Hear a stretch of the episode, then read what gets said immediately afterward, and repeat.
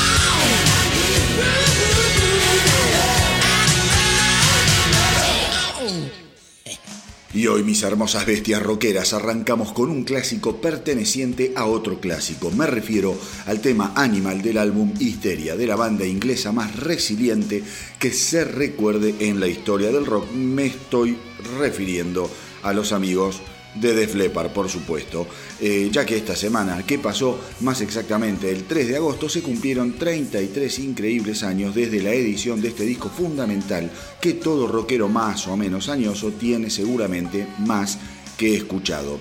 Y para conmemorar este hito, la banda estuvo toda la semana de festejo, comenzando justamente el lunes pasado con una fiesta virtual llevada adelante por el musculoso violero Phil Collen, eh, en la que además podías acceder a la tienda de la banda para aprovechar descuentos en los productos que venden a través de la web de Def Leppard. El álbum Misteria es uno de los álbumes más exitosos de la historia de la música, vendiendo 12 millones de copias nada más que en los Estados Unidos y otras 30 millones de copias alrededor del mundo. Histeria permaneció 96 semanas dentro del top 40, del top 40 de la Billboard, cosa que eh, logró además solo Born in the USA de Bruce Springsteen.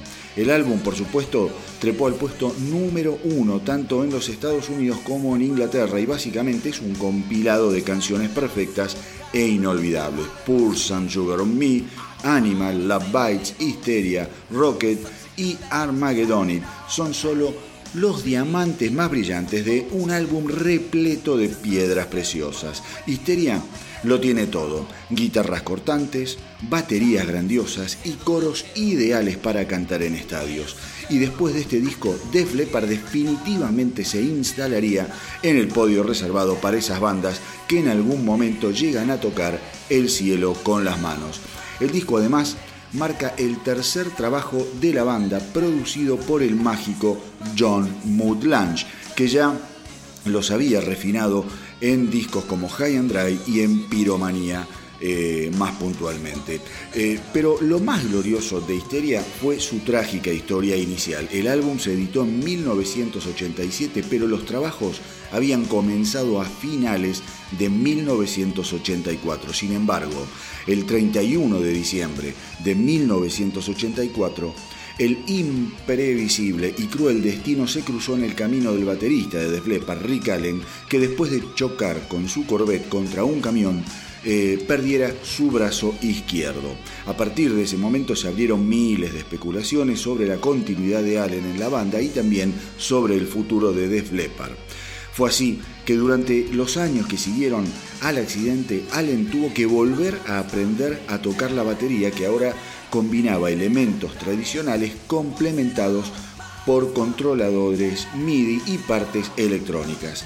Finalmente la banda retomaría las riendas de su carrera el 16 de agosto de 1986 presentándose en el gigantesco festival Monsters of Rock llevado a cabo en Castle Donington.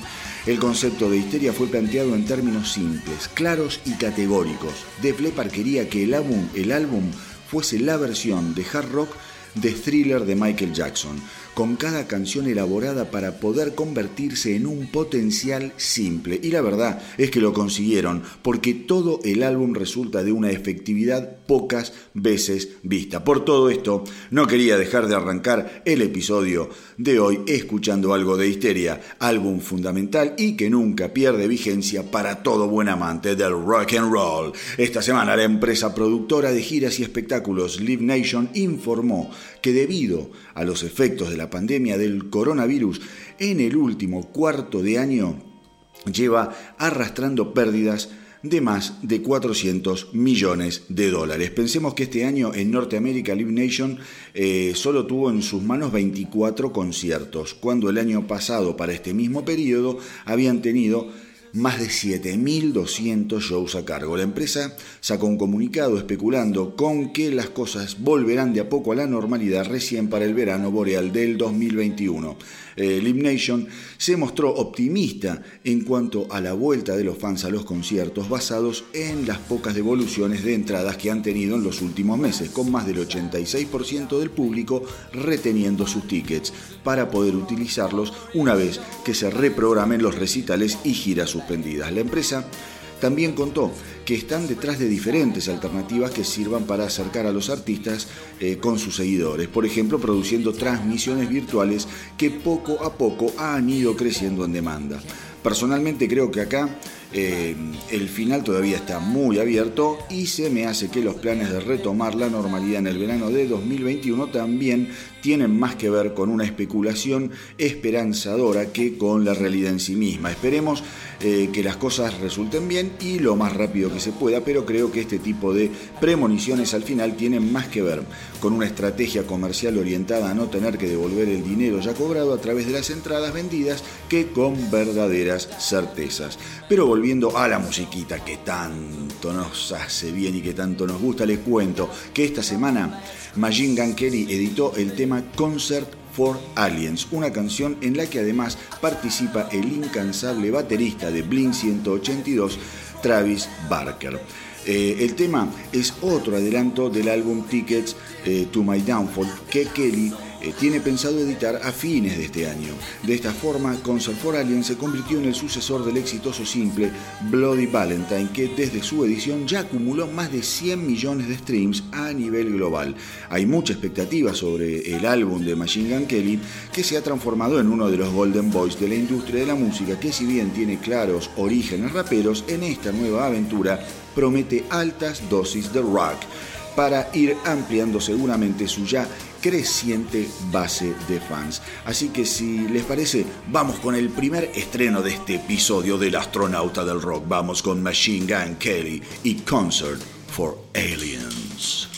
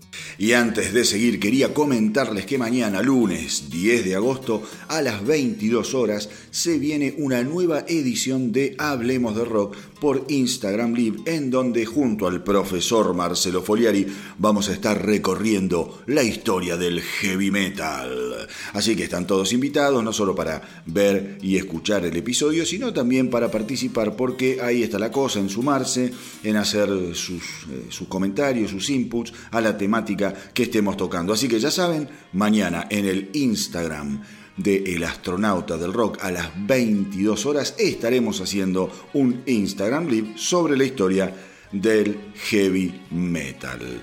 Esta semana que pasó, el genial eh, álbum Got Your Six de los Five Finger Dead Punch, editado en el 2015, fue finalmente certificado disco de plata en el Reino Unido. God Your Six fue el sexto álbum de la banda y en su momento debutó en el puesto número 2 de la Billboard, pero también se convirtió en un exitazo en muchísimos países alrededor del mundo. Un disco muy fuerte, bien representativo de lo que los Five Finger significan y que produjo varios simples como el recordado Jekyll and Hyde o Wash It All Away. Eh, recordemos que el último álbum de la banda, F8, fue editado en febrero de este año, marcando una especie de renacimiento y convirtiéndose en el primer álbum grabado con un Ivan Modi en estado de sobriedad. F8 además es el primer álbum de la banda en el que no participara su miembro fundador y baterista Jeremy Spencer, actualmente al frente de la banda Psychosexual. Pero ahora vamos a recordar por qué era tan pero tan bueno aquel Got Your Six de los Five Finger Dead Punch.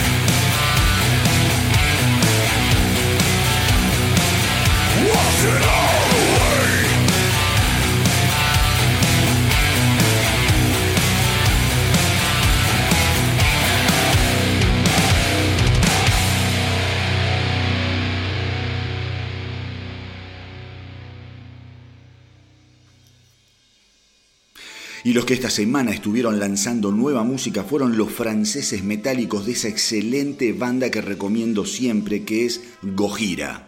El simple Another World además fue acompañado por un video oficial y marca la primera edición de música nueva desde que la banda editara el LP Magma allá por 2016. Un álbum que sin duda también se los recomiendo de principio a final. Magma de Gojira del año 2016, no se lo pierdan. El año pasado la banda ya había comentado que estaba trabajando en el sucesor de Magma, mostrándose súper entusiasmada con los resultados que estaban obteniendo. Más allá de que ahora vamos a estar escuchando el simple Another World, les recomiendo que traten de ver el video de la canción que está muy pero muy bien hecho, todo en animación computada y que cuenta una historia súper interesante y con muchos puntos de contacto con lo que actualmente está atravesando la humanidad que se mueve entre el temor a la pandemia y un replanteo profundo sobre cómo generar recursos sin destripar a un planeta ya de por sí violado y vejado por la codicia insaciable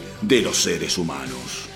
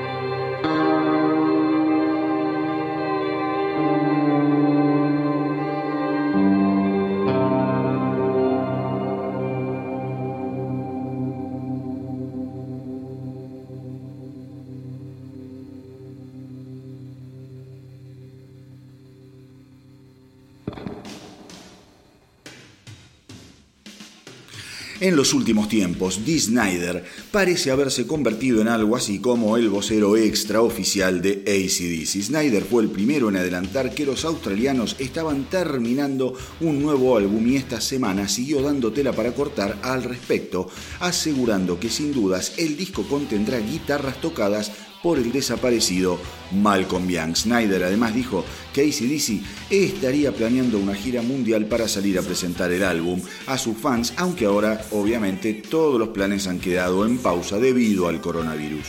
Creo que están planeando una gira, dijo Snyder. En el fondo son tipos grandes y malcriados como yo que no quieren andar tocando shows virtuales. Lo que les gusta es salir y llenar un estadio tras otro. Snyder además se confesó un gran fana de ACDC. Los descubrí en Australia hace muchísimos años, aún antes de que la pegaran en los Estados Unidos. Y ahora Ver a la formación clásica con Cliff, Brian, Angus y Phil me llena de expectativas y pensar que además vamos a escuchar nuevamente la guitarra de Malcolm Young es una cosa de locos. Ni siquiera puedo comenzar a pensarlo, aseguró Dee Snyder. Así que mis queridos rockeros, aunque parezca increíble, parece que ACDC nos va a sorprender nuevamente cuando menos lo esperemos. Una banda que a pesar de las dificultades de los últimos años, se niega a pasar a ser solo un gran recuerdo dentro de la historia del rock and roll. Y ahora vamos con algo de ese espectacular disco grabado en vivo en la cancha de River en la que gracias a Dios tuve la oportunidad de estar y disfrutar de esta maravilla llamada Shut Down in Flames.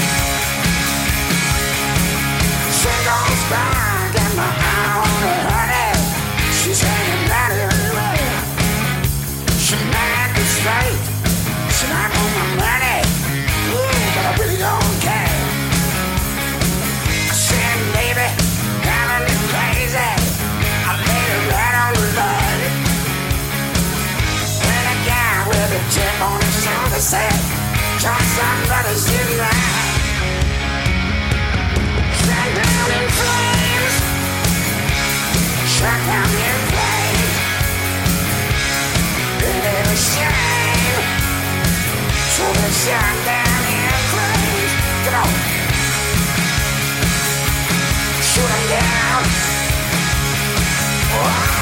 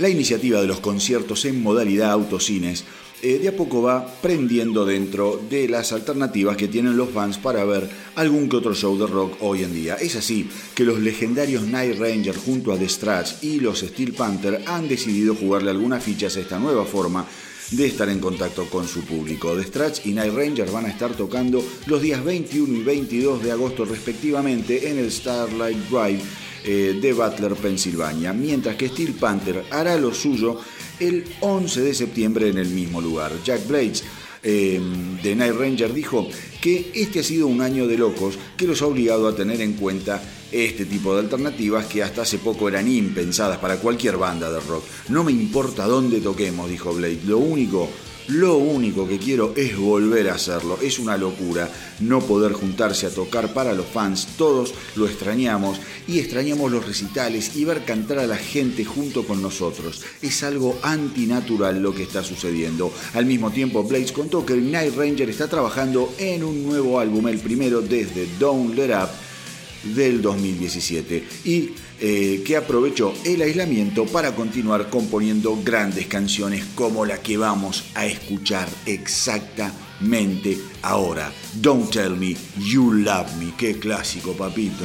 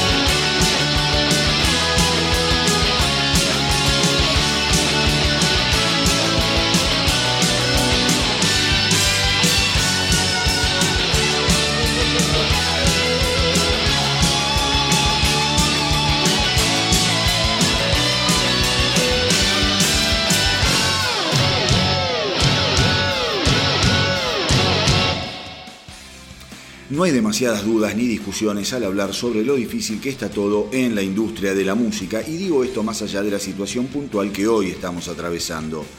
Desde hace años se viene debatiendo sobre cómo debería ser un modelo de negocios más orientado a generar dividendos para los músicos, que en definitiva son los generadores legítimos del material que uno escucha.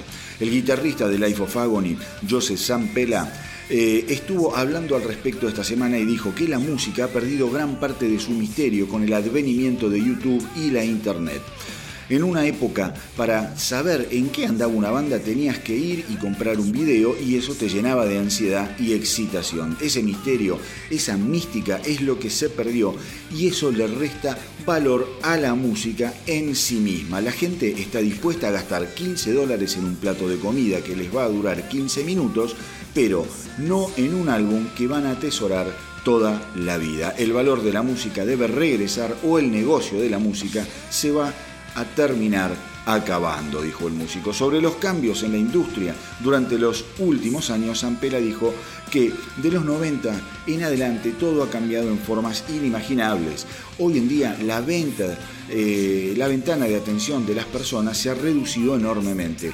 Tienen todo en el momento en que se les antoje y eso hace muy difícil que una banda joven logre destacarse. Hay demasiados estímulos que distraen la atención del público. Declaraciones más que interesantes y muy ciertas, eh, como dije antes, más allá del el año que estamos atravesando, pero todo, absolutamente todo lo que dice San Pela es muy, pero muy cierto. La música, nos guste o no, ha perdido el valor que tenía antes del advenimiento de eh, los servicios de streaming, de internet, de los MP3, y bueno, esto viene de largo y ya no va a cambiar. Por más que Zampela proteste, la, mala noticia es que esto va a seguir así y no va a cambiar. Pero bueno, la inmediatez eh, sobre la, oferta eh, que ponen a nuestro alcance las plataformas como Spotify es maravillosa para los oyentes que pueden acceder en forma inmediata a lo que quieren, eh, pero visto desde el lado de los artistas y sobre todo de los más nuevos, es un arma de doble filo. La pregunta es cómo destacar cómo brillar cuando el sol lo ilumina todo permanentemente. Life of Agony, volviendo a lo que estábamos hablando, editó el álbum conceptual de Sound of Cards eh, el pasado mes de octubre vía Napalm Records, un álbum muy pero muy interesante del que ahora vamos a escuchar esta gran canción, Lay Down.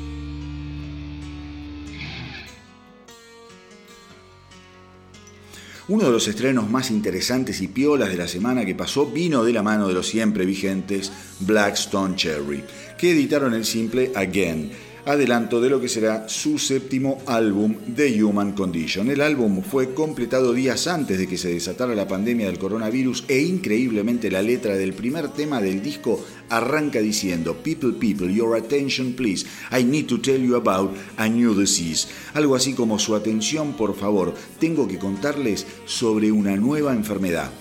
Increíble. Lo más loco de esto es que la canción fue compuesta hace cuatro años atrás y aún así logra capturar la histeria reinante en los tiempos que corren. Realmente una coincidencia impresionante.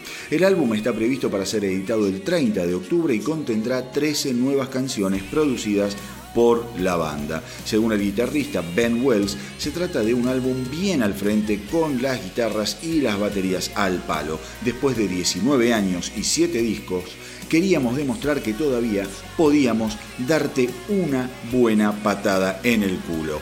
Este álbum es un renacimiento.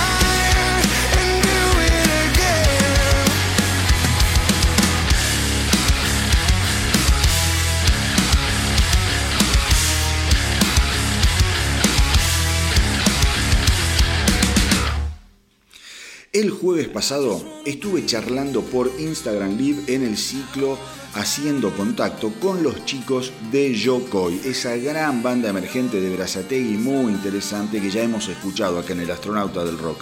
La charla fue sensacional y entre otras cosas me contaron que estaban grabando eh, nuevo disco y que ya tenían un par de canciones listas y que aprovecharon para mostrármelas mientras charlábamos. Así que ni lerdo ni perezoso, este astronauta les pidió que me las enviaran para poder darlas a conocer en exclusiva y como estreno en el episodio de hoy. Así que mis queridos rockeros, vamos a escuchar lo nuevo de Yokoi, adelanto de su próximo álbum, un tema que viene al palo y que me encantó, con toda la furia y una dosis de energía envidiable. Vamos entonces con Yokoi y De Cero.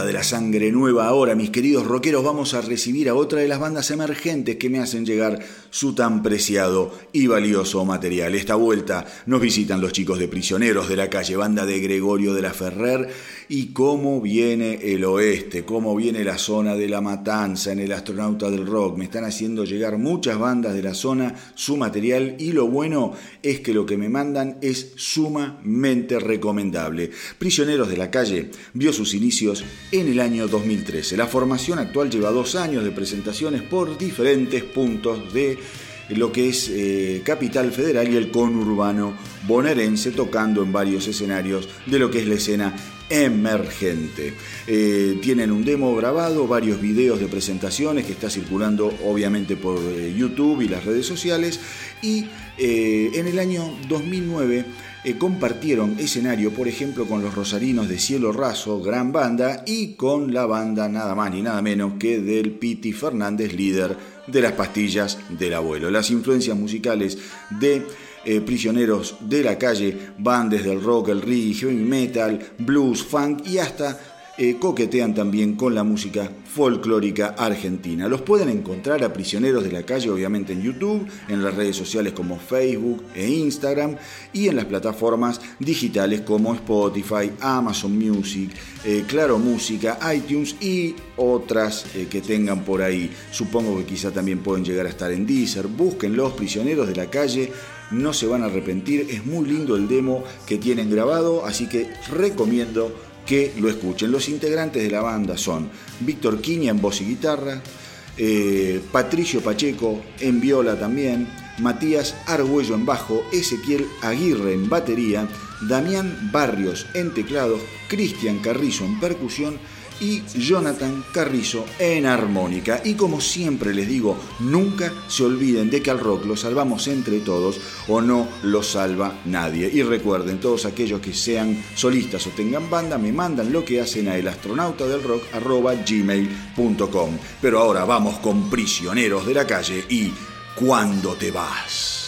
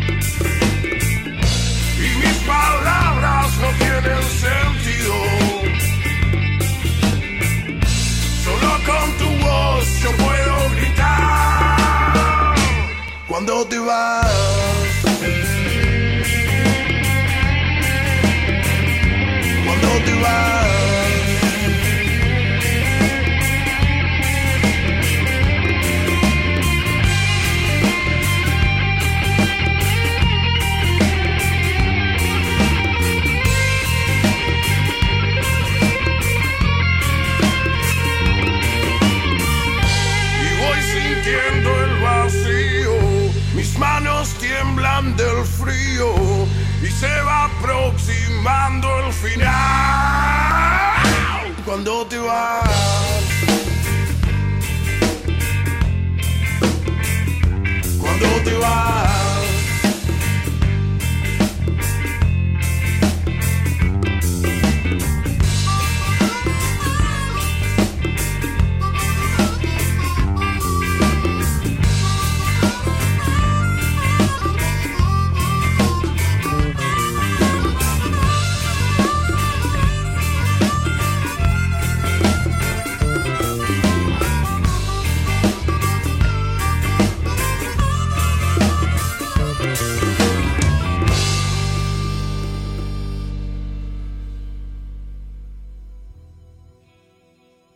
Mis queridos rockeros, el tiempo pasa y los álbumes se van poniendo viejitos, pero no por eso hay que descartarlos o dejarlos en el olvido, sino Todo lo contrario, hay que redescubrirlos y revalorizarlos y por supuesto festejarlos. Tal es el caso del clásico de Black Sabbath Paranoid, que el próximo 18 de septiembre estará cumpliendo 50 pirulines.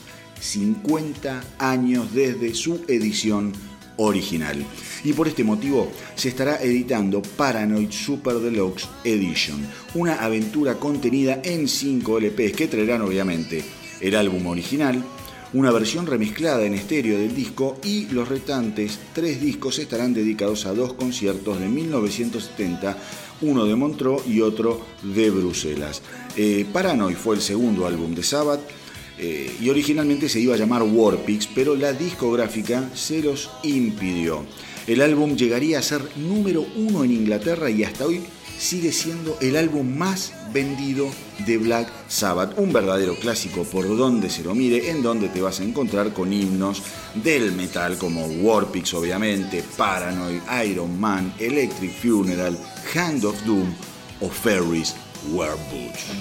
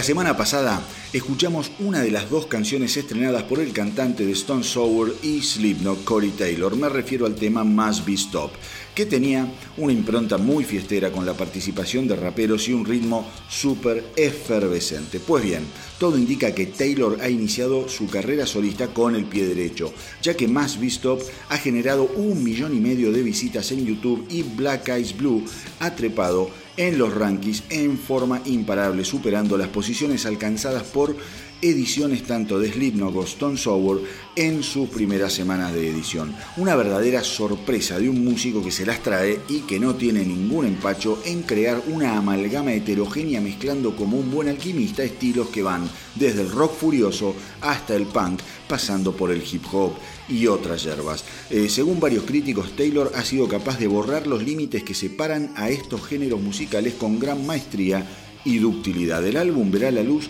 el próximo 2 de octubre y el mundo de la música está más que atento a una de las que sin duda será eh, una de las ediciones más importantes de este 2020. Así que ahora, sin perder más tiempo, vamos a darle una buena escuchada al otro tema que Taylor estrenó la semana pasada, Black Eyes Blue.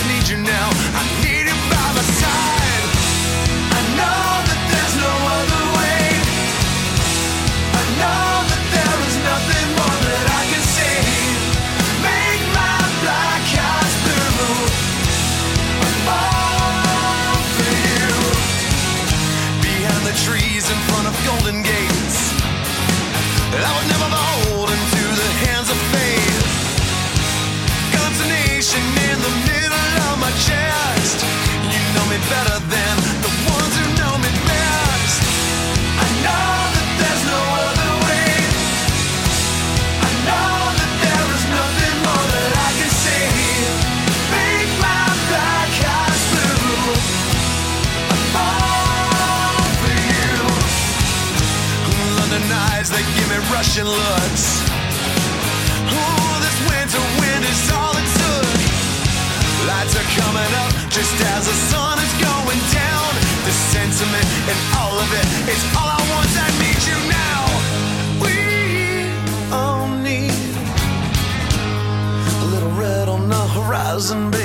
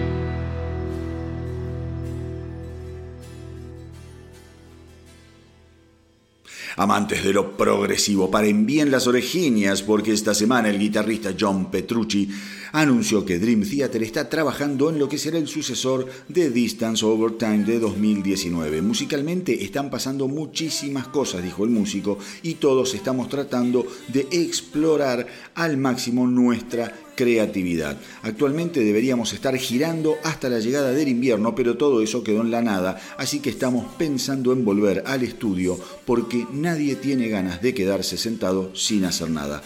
Eh, Petrucci dijo además, somos músicos, personas creativas, así que vamos a hacer música y creo que en el otoño arrancaremos definitivamente en lo que será el sucesor de nuestro último álbum.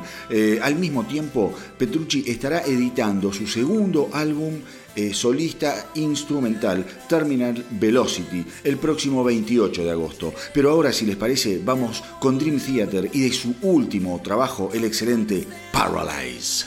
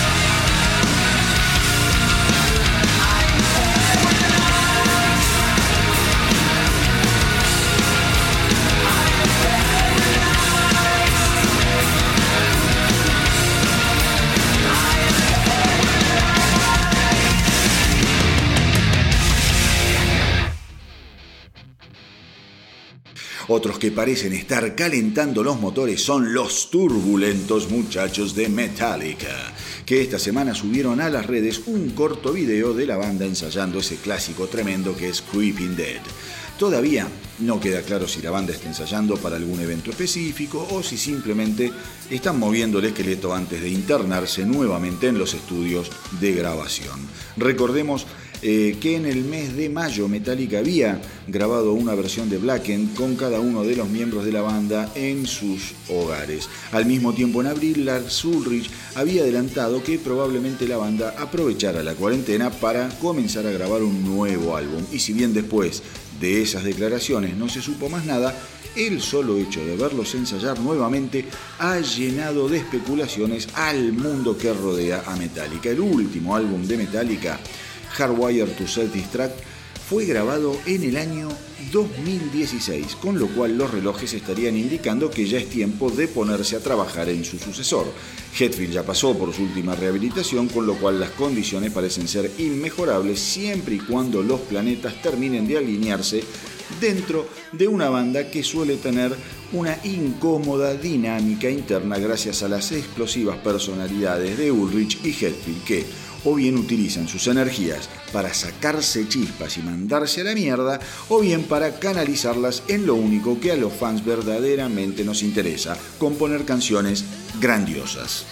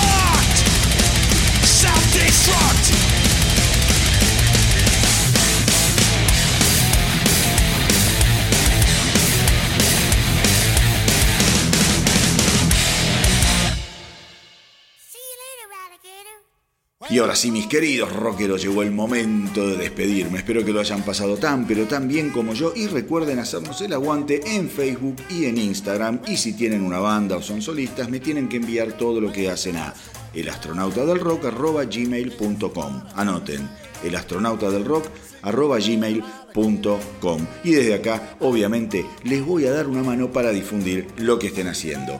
Pero antes de que nos desconecten el respirador artificial y quedar boqueando como pescados afuera del agua, les tengo como un Papá Noel fuera de temporada una última yapa, un regalo para que disfruten hasta nuestro próximo encuentro la semana que viene.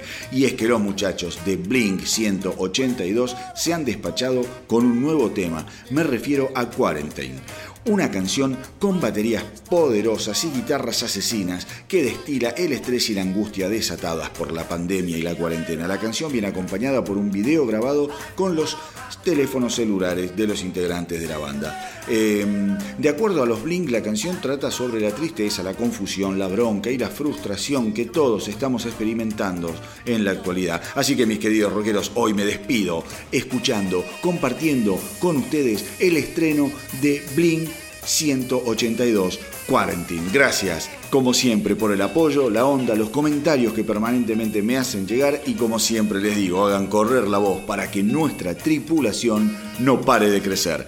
Cuídense mucho y que viva el rock.